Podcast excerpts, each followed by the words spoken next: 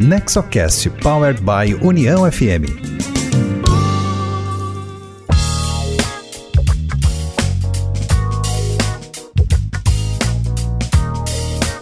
Olá, bem-vinda, bem-vindo ao Nexocast, o podcast sobre governança corporativa, que hoje traz como convidado Frederico Logeman.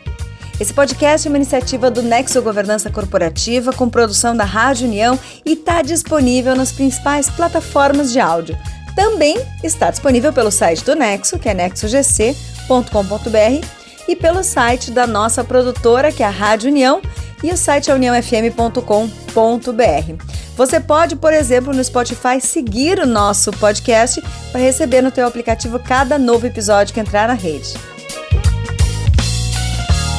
Eu sou Cristina Pacheco, diretora de comunicação do Nexo, e este episódio do NexoCast traz Frederico Logman, head de inovação e terceira geração da família controladora da SLC Agrícola. No bate-papo, Frederico fala sobre conselho, atuação da família, formação de novas gerações e até sobre a cultura de estar aberto a novas tecnologias do ramo. Frederico, minha pergunta é a respeito do start da inovação. Eventualmente vocês tiveram um dia marcante, algo que motivou? Se sim, como é que foi esse início? Se esse início teve um momento de virada? E essa pergunta ainda vai no seguinte sentido: como hoje está estruturada a inovação na SLC ou na Horizonte SLC em relação a pessoas, em relação a comitês, em relação à estrutura física? Como hoje vocês se estruturam? Perfeito.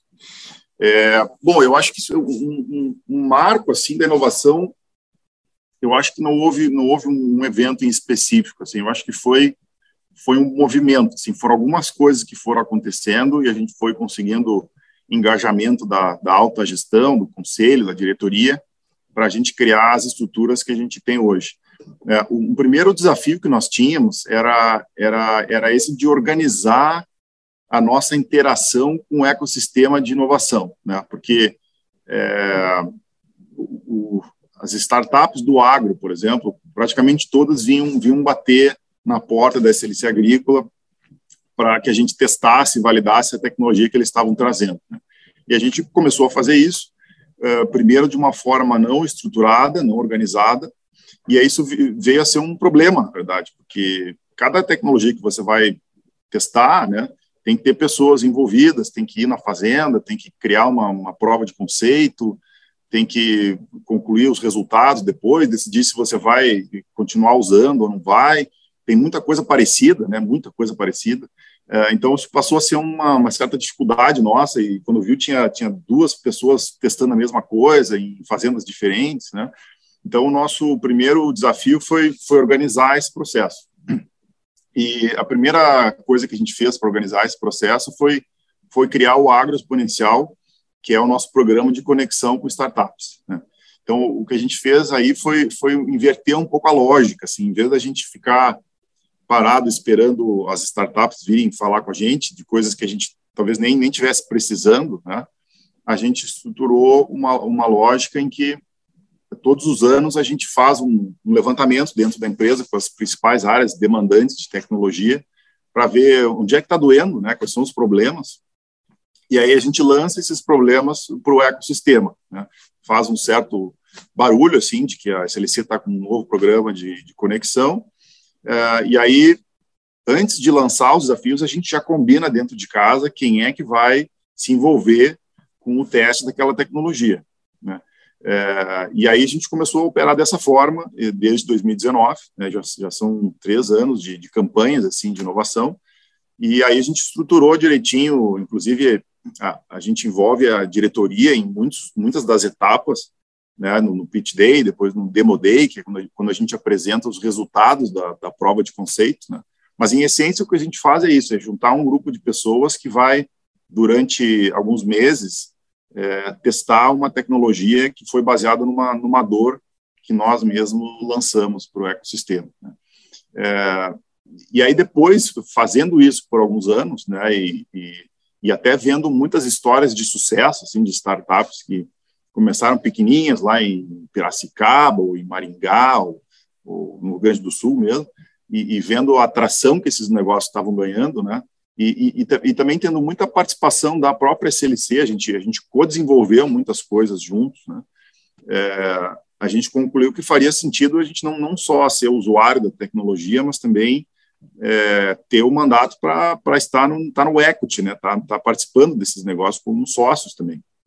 E aí foi essa narrativa que a gente trouxe, num segundo momento, para o conselho, para a diretoria, de que faria sentido nós termos um veículo para, para investir em, em startups. Né? É, então, essa foi, foi o segundo movimento. Depois desse segundo movimento, nós criamos o cargo que eu ocupo atualmente, que é o de Head de Inovação. Né? Começou a ter projetos e iniciativas suficientes para fazer sentido ter uma pessoa né, focando nisso. É, eu tenho hoje mais três pessoas que trabalham comigo na área de inovação, mas com uma interação muito grande com outras áreas da empresa. A gente criou um, um comitê de inovação também, do qual eu faço parte, junto com outros cinco é, colegas de nível gerencial, que representam as demais áreas, as principais áreas da empresa. Né? Então, algumas decisões a gente toma de forma colegiada ali, mas para operar o dia a dia da inovação, é, são basicamente eu e esse time de mais, de mais três pessoas. Perfeito, obrigado pela resposta. Cris, tudo contigo. Oi, Frederico, obrigada pela sua, pelo seu compartilhamento. Você falou uma coisa que me despertou uma mega curiosidade. Você disse que o Conselho de Família cuida eh, do, uh, da harmonia da família, né? Essa, e normalmente a gente entende que o Conselho de Família tem algumas outras funções é, que entram um pouco, um pouco na uhum. empresa. Eu, pelo que eu entendi, é, é, o seu conselho de sócios que faz isso, né? Os cinco sócios é que é que mexem ali. Agora, não há, é, não há nenhuma influência da família através do conselho de família. É, em qualquer direcionamento da empresa, achei interessante isso, porque às vezes os, os, jovens querem entrar em startups, querem desenvolver alguma coisa nova, e isso normalmente sai pelo conselho de família, mas da forma como você colocou, eu, eu entendi que não, que ali é, trata só dessa, dessa malga, que é uma cola ali que, que mantém a família é, unida. Não, não é que seja pouco, Sim. né? É bastante, mas fiquei Sim. com essa dúvida. É, não, talvez, assim, tem, tem algumas, uh, algumas coisas que estão embaixo do guarda-chuva do Conselho de Família que, de fato, uh, talvez estejam mais conectadas com o negócio, mas uh, a gente tem, talvez, essa, essas, essas duas partes, né? Essa parte da, da manutenção da harmonia, que não é tão ligado ao, ao business em si, decisões de negócio em si, né? Mas Sim. manter um certo fluxo de encontros da, da família, a gente procura fazer um, um encontro anual em algum offsite assim que, que, toda a família possa se reunir com um caráter um pouco mais mais lúdico assim não tão de negócio né e outros encontros ao, ao longo do ano algumas palestras por exemplo que possam ser de interesse né? é, mas esse também por exemplo na hipótese de algum membro familiar é, querer entrar na, no, no, negócio da família ou, ou até que tenha que sair né é, ainda, não, ainda não aconteceu nos últimos anos, tá? mas a gente desenhou pelo menos um fluxo para que isso aconteça por intermédio do Conselho de Família, né? que, que vai, vai administrar essas situações aí. E outra coisa que a gente também eh, criou, né, como eu comentei, uma, um programa de formação de acionistas. Então, a gente combinou com a, com a família que, em havendo interessados né, da, da, da nova geração de fazer algum curso eh, de governança familiar, é, algum curso, alguma formação que possa prepará-los para serem melhores, melhores sócios, né? não necessariamente executivos das empresas, mas é, talvez até sentando em algum conselho, que isso seria ah, financiado pelo, pela empresa, pela holding, né? e administrado o programa, assim, esse intermédio do, pelo conselho de família. Uh, e outra coisa que nós criamos foi um, foram reuniões aí sim de negócios, né, a cada dois meses, a cada, a cada três meses a gente tem feito, uh, que são updates gerais para toda a família daí de como é que os negócios estão indo, né, uma reunião aí essa sim mais voltada para negócio. Uh, então, então acho que tem tem um pouco das duas coisas mesmo. Tá, bom. eu achei também interessante que o seu conselho de sócios é efetivo, né? Normalmente é quase, é quase ignorado o círculo de é, o conselho de sócios mesmo, né? Já Sim. a maioria das empresas desconhece o conselho de família, agora o conselho de sócios nem se chega a falar. E realmente Sim. você tem algo bem ativo. É isso, muito uhum. obrigada, viu?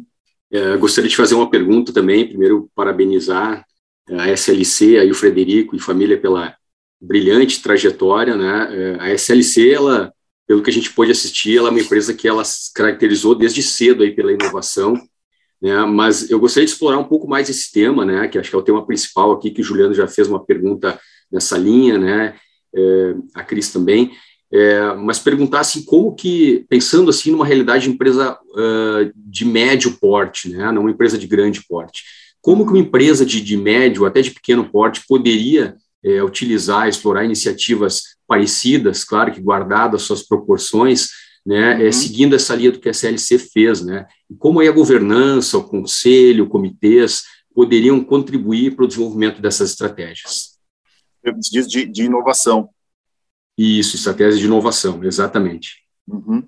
É, eu acho que talvez vocês já tenham já tenham conhecido ou visitado o, o Instituto Caldeira, e eu, eu faço parte do, do, do, conselho lá do instituto e nós nós fomos uma das empresas fundadoras lá e eu acho que tem algumas dessas iniciativas que nós botamos em pé dentro da SLC como programa de conexão com startups é, que o, o, instituto tem procurado fazer de forma coletiva assim né? dependendo do, do porte da empresa que não não, não consiga fazer um programa sozinho de conexão com startups, por exemplo, tem ali a possibilidade de fazer isso de, de uma forma assim, em conjunto com outras empresas. Né? E eu acho que é uma, é uma das formas de, de fazer, né? é, uma, é uma das formas de.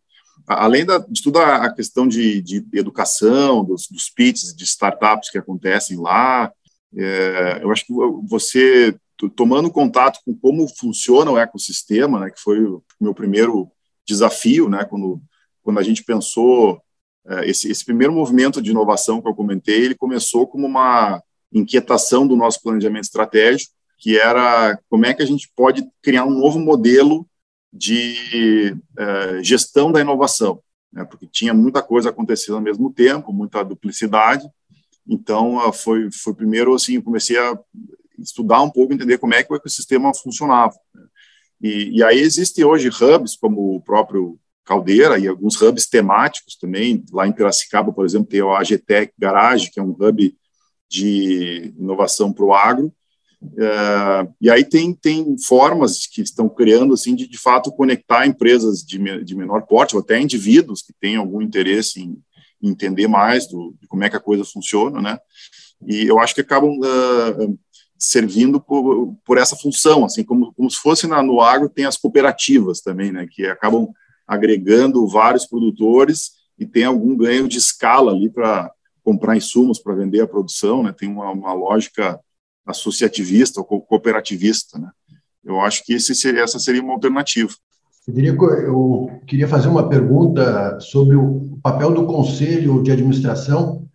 Uh, se puderes também uh, falar um pouco da trajetória do conselho, porque com a abertura do, de capital em 2007, Imagino uhum. que vocês já tinham uma eh, história, uma trajetória de atuação do conselho. Se tu puderes falar um pouco desde quando foi a, a criação do conselho e também uhum. o papel uh, dos conselheiros independentes uh, para compartilhar um pouco dessa estratégia de inovação. Sim. Perfeito. Não, foi bem, bem, bem, bem lembrado também, porque tem uma conexão importante com o tema da inovação. Eu acho que é, quando a gente abriu o capital, como nós optamos pelo novo mercado, né, a gente já, já, já teve que colocar, na época, do mínimo dois, é, um conselho de cinco com dois independentes, né, então 40% de membros independentes.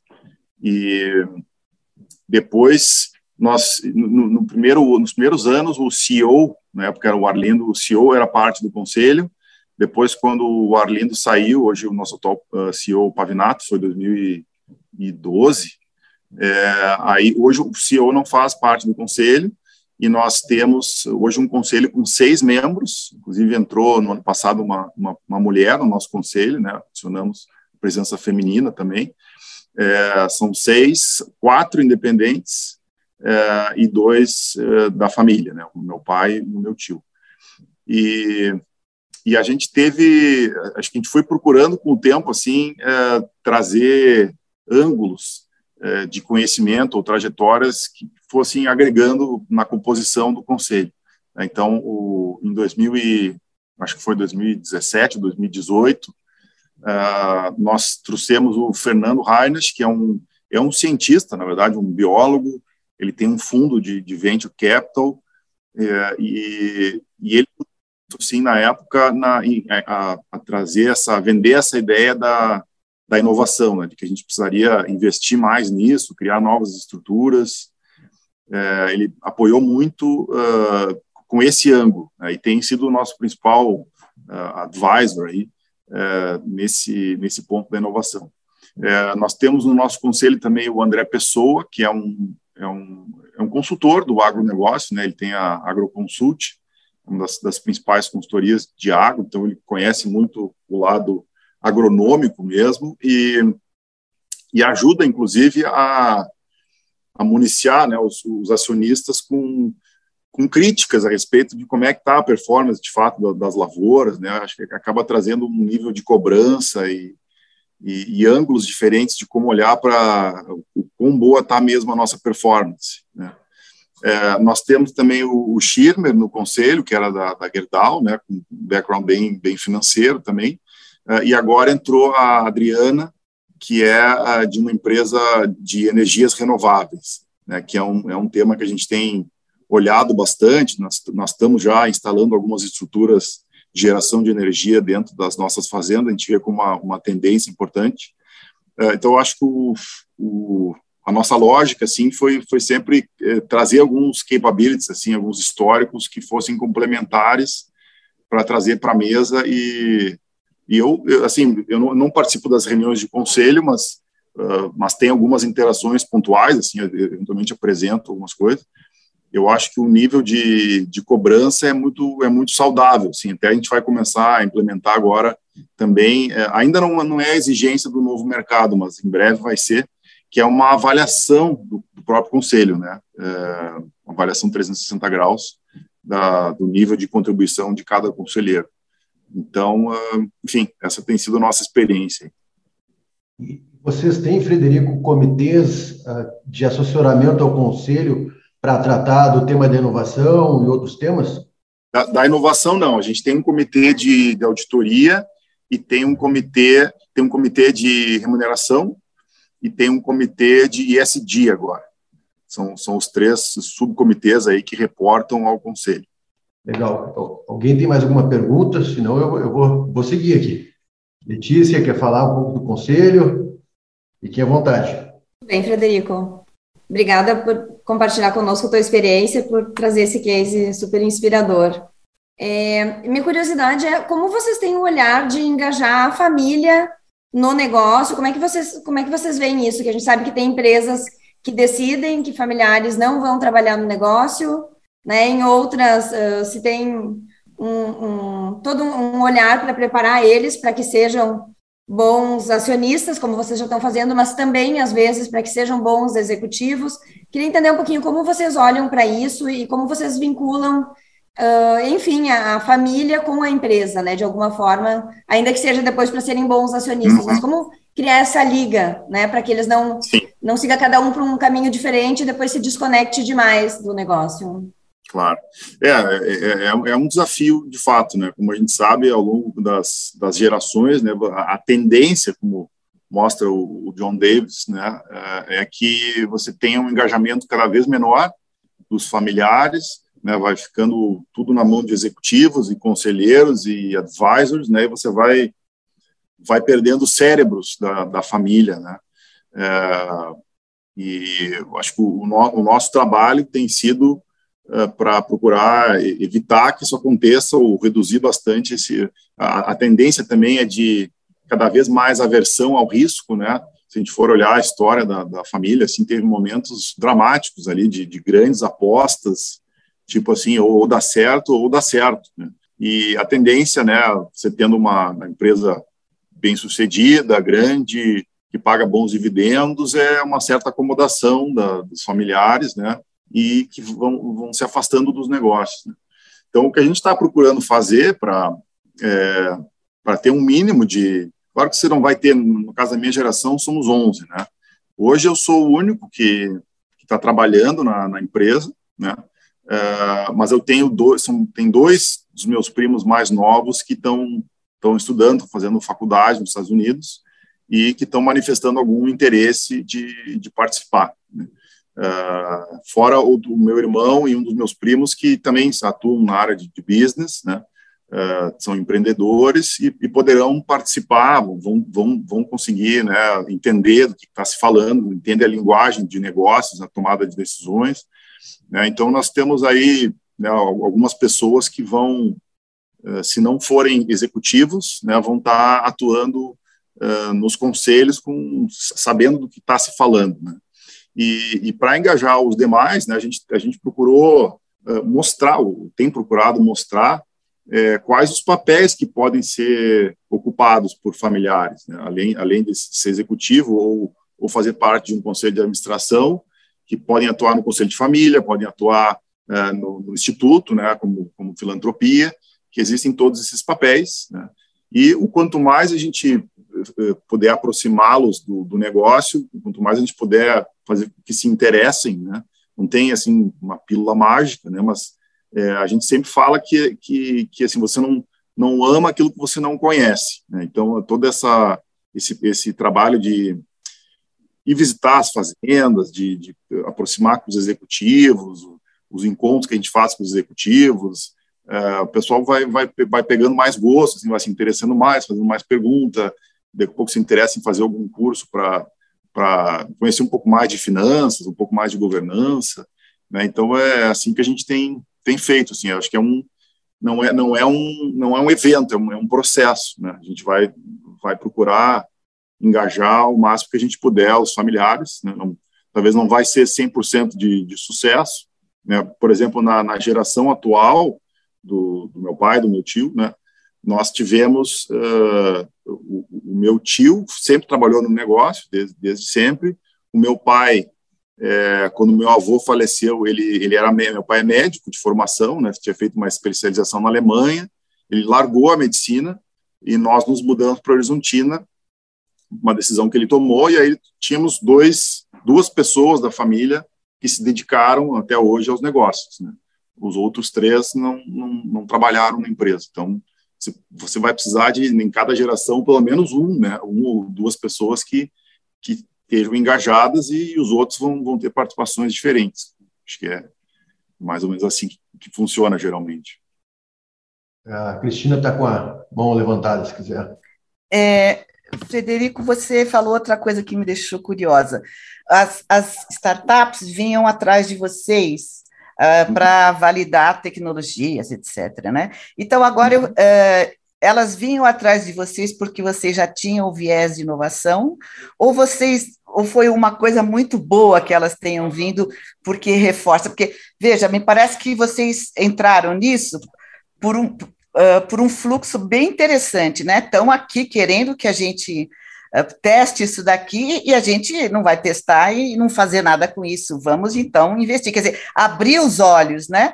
Agora, a minha pergunta é: eles foram até vocês porque acharam que vocês já tinham essa abertura ou vocês se abriram para isso porque alguém chegou e falou: não, vamos naquela lá, por algum motivo? Sim. Sim. É isso. É, eu acho que eu, eu, acho que sempre teve abertura. Acho que é um pouco da, da cultura, assim. Se a gente for comparar com outros grupos grandes do agro, talvez nem todos tenham a mesma predisposição, assim, ou até estruturas para para ser tão aberto para novas tecnologias. Né? Eu costumo brincar que, que no, no passado, se você quisesse saber quais eram as grandes inovações do agro, bastava você falar com a, com a John Deere, com, com, a Bayer, com a Singenta, né? falava com uma meia dúzia, e aí você sabia o que estava vindo. Né? A, a, mudança, hoje em dia, com a transformação digital aí que a gente está vendo, é que a inovação vem de qualquer lugar. Né? E a gente teve que, de fato, mudar um pouco o jeito que a empresa funciona para ter essa, essa flexibilidade de testar várias coisas, né? É, então, eu acho que por, por SLC ser uma, um nome conhecido no agronegócio, né, já tinha uma certa atração natural, assim, de uma startup, é, geralmente a rota né, de, de go-to-market dessas startups é, é, é, eu vou começar com os grandes, né, eu, eu crio grandes contas, né, tenho uma receita recorrente, depois eu, eu monto uma estratégia para players menores. Né. Não, não são todas, mas a maioria acaba até começando pela cana de açúcar, depois começa a procurar os grandes produtores de grãos. Então é muito mais é, conveniente para uma startup, vamos dizer assim, fazer uma prova de conceito com a SLC e depois vender 10 milhões de reais por ano para a SLC, do que fazer isso com um produtor bem menor. É, então é, é, é, a rota mais, que faz mais sentido para eles. Mas claro que tem que ter uh, do outro lado uma, uma disposição para fazer isso. Até a gente a gente inclusive quando faz os programas de conexão, faz uma avaliação, a startup faz uma avaliação do nosso time para ver se acharam que foi, foi bom trabalhar com o time da SLC, né? ou se chega numa situação lá que ninguém, ninguém atende a startup, o cara não sabe com quem fala, é, pagamento atrasado, enfim, é, acaba não sendo startup friendly. Né? É, então, foi uma combinação dessas duas coisas. É porque pode ser uma interessante estratégia uma empresa que não tem nenhuma inovação. É claro que o seu, o seu, a sua área dá mais, dá mais chances para isso.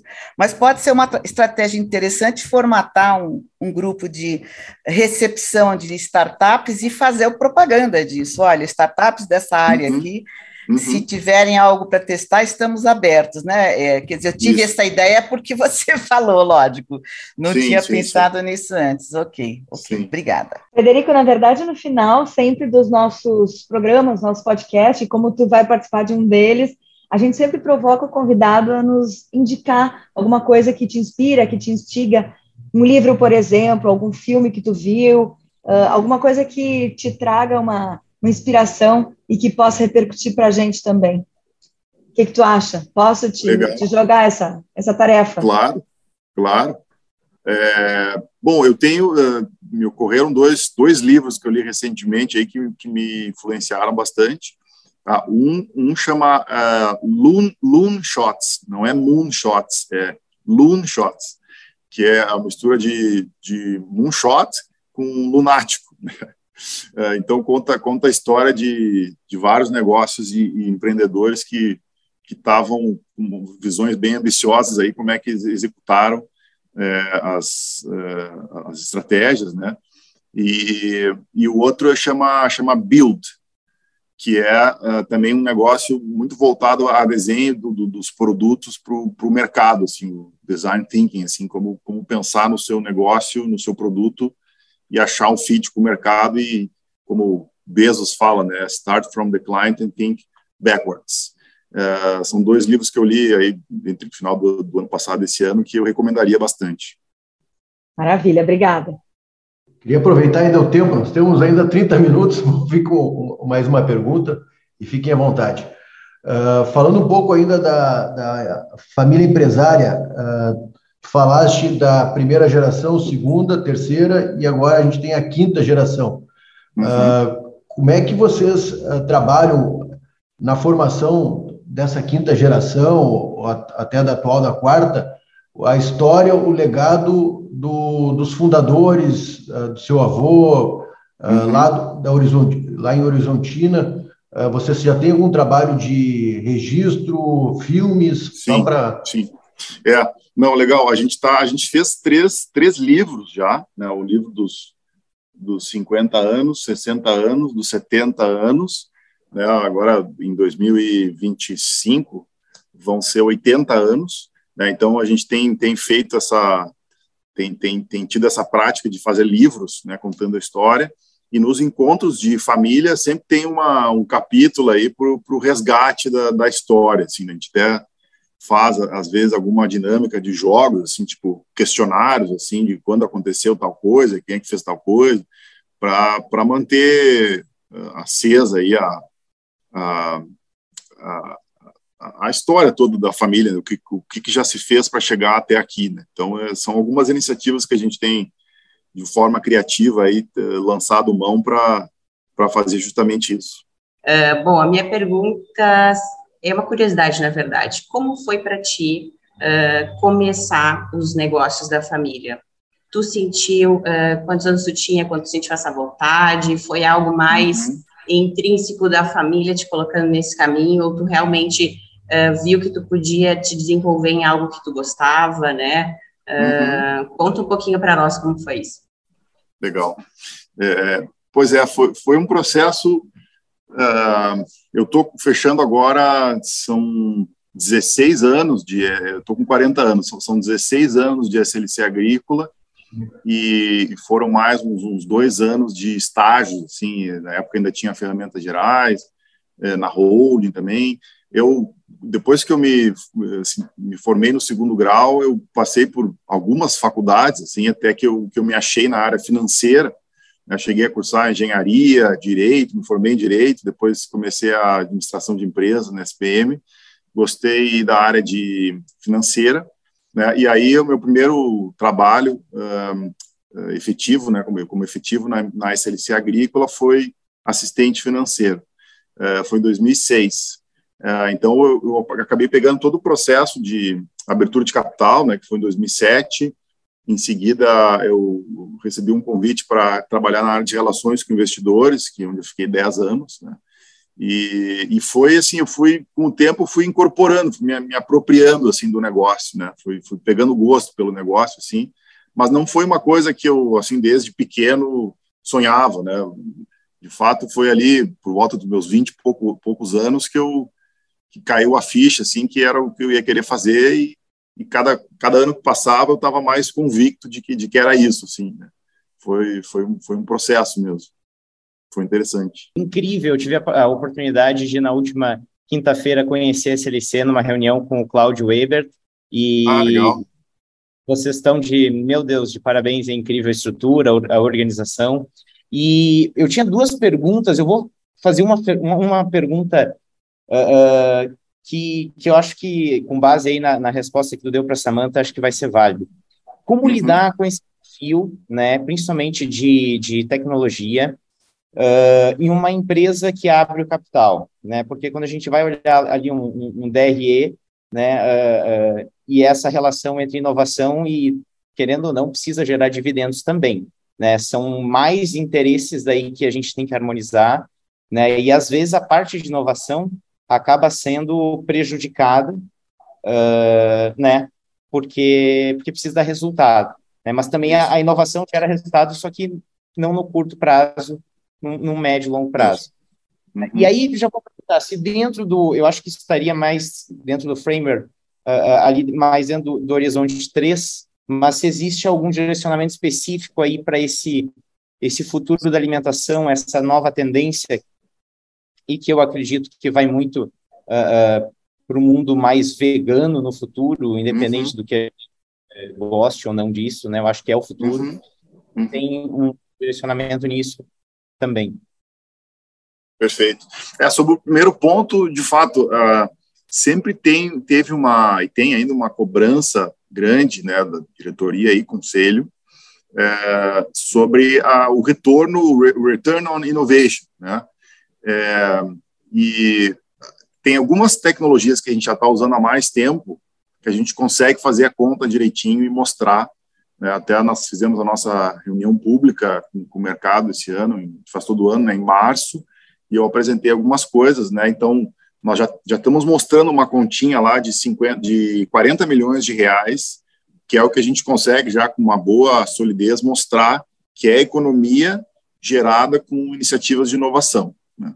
É, e aí tem, tem esse portfólio de coisas que estão em teste hoje, que são super incipientes, assim, e, e até tem um dos nossos conselheiros esse da inovação, ele diz, cara, é melhor fazer uma conta ruim do que não fazer conta. Então, faz alguma conta para a gente ter alguma ideia de, de, que tipo de ganhos esse negócio pode gerar. Né? É, então, a gente, a gente foi, foi, foi aprendendo um pouco com isso, né, de, de como operar dessa forma. E, e outra, até eu diria uma dor que a gente está sofrendo hoje na, na empresa. É, a gente ficou muito bom em, em, em, testar coisas e validar tecnologias, mas depois vem a fase do rollout, né, que é bom, agora, agora eu tenho que usar essa tecnologia em toda a empresa. Né? E isso uh, exige um engajamento de mais agentes, de mais pessoas, de mais fazendas da área de TI. Né? E aí começou a acontecer, a gente estava discutindo isso semana passada no planejamento estratégico. Né? É, começou tem um, um mesmo braço que executa a manutenção dos sistemas de TI, tem sempre um monte de incêndio para apagar, uh, e é o mesmo braço que executa os rollouts de inovação. Né? Só que entre o dia a dia e a inovação, o dia a dia sempre ganha. Né? Uh, então, a gente até tomou uma decisão de apartar essas equipes né? É, e de ter um time que, que vai ficar só focado em rollouts de inovação, porque são coisas que, de fato, são, são muito novas. Né? A, gente, a gente diz que é o berçário da inovação. Né? Então, você tem um bebezinho lá, né, com seis meses, e o diretor começa, pô, esse bebezinho não faz nada, né? é só é só despesa, não, não serve para nada. Né? É, e aí você tem que defender um pouco o berçário, né? É, tem que tem que investir um pouco mais as iniciativas até que elas parem de pé, comecem a caminhar sozinhas, né? Não precisa mais botar fralda. É, então é, é, é assim que a gente tem tem pensado, né, em como como defender aí o berçário da inovação. Eu, agora a curiosidade vem quando tu vai falando. Né? E, a, e, essa, e essa troca de experiências uh, no ecossistema de inovação, porque a gente teve a oportunidade de visitar lá em São Francisco, uh, recentemente agora no IBGC, na jornada técnica, estivemos visitando lá no Canadá, Waterloo, e, e tem outros polos, Israel, China, ah, como é que vocês hoje estão inseridos no ecossistema mundial uh, para conhecer essas novidades e tendências, inclusive para defender as ideias do adversário? Perfeito. É, de fato a gente tem tem, tem tido missões anuais aí para a China, para Israel, para o Vale, através do Caldeira ou independentes nossas mesmo. É, e é interessante ver como, como a gente está até para validar se a gente está no limite tecnológico mesmo ou não. Né? É, eu acho que outra. É, essa questão do, do, do, aprendizado né, é uma coisa que também, conectando com a pergunta anterior, né, é, é importantíssimo. Né? Eu, eu, gosto muito daquela frase que diz que a, a, a, única vantagem competitiva das empresas é a capacidade de aprender né, e, e executar as coisas. Né? É, e a gente está aprendendo a todo momento. Né? É, se a gente chega hoje e é apresentado por uma tecnologia de, de imagem de satélite, por exemplo, né, a gente já olhou 150 startups que fazem de satélite. Né? Então, a nossa a capacidade de discernimento, de ver se aquele negócio realmente promete ou não, ela é muito maior do que quando a gente tinha falado com uma empresa de satélite. Né? Então, eu, eu acho que a, própria iniciativa de venture capital, né, de investir em startups, pelo montante de dinheiro que a gente está colocando nisso, é, por melhor que seja o retorno, não é isso que vai mexer o nosso ponteiro. Né? Mas é, uma das exigências que a gente faz é de ser, no mínimo, observer no conselho de, da, da startup. Né? E está muito próximo do que, que eles estão fazendo. E a gente está ali aprendendo, está né? aprendendo, aprendendo, aprendendo. É difícil é, eu dizer quantos reais a gente está ganhando por esse aprendizado hoje. Né? mas, uh, mas a gente está procurando trazer esse conhecimento para dentro da empresa. Né? E é uma, é quase que uma espionagem, uma palavra feia, mas é quase que uma espionagem. Muito bem, esse foi o episódio 49 do NexoCast, o podcast que pretende desmistificar a governança e as suas ferramentas. No próximo episódio, mais insights e conteúdo voltado à gestão, inovação, empreendedorismo e governança para empresas familiares. Enquanto isso, Participe da nossa conversa. Nós estamos no Facebook, no Instagram e no LinkedIn como Nexo GC. Mande uma mensagem, comente nas redes sociais e por aqui siga o nosso podcast para não perder nenhum episódio. Estiveram conosco na técnica da Rádio União, na operação de áudio, equalização e edição, os profissionais Luiz Felipe Trevisani, Ramon Ram e Júnior Fraga. A coordenação, direção da rádio é de Rodrigo Giacometti. Esse programa é um conteúdo original de Nexo Governança Corporativa e tem produção técnica da Rádio União FM. Obrigada por estar conosco e até o próximo NexoCast. NexoCast Powered by União FM. Uma produção Nexo Governança Corporativa e Rádio União FM.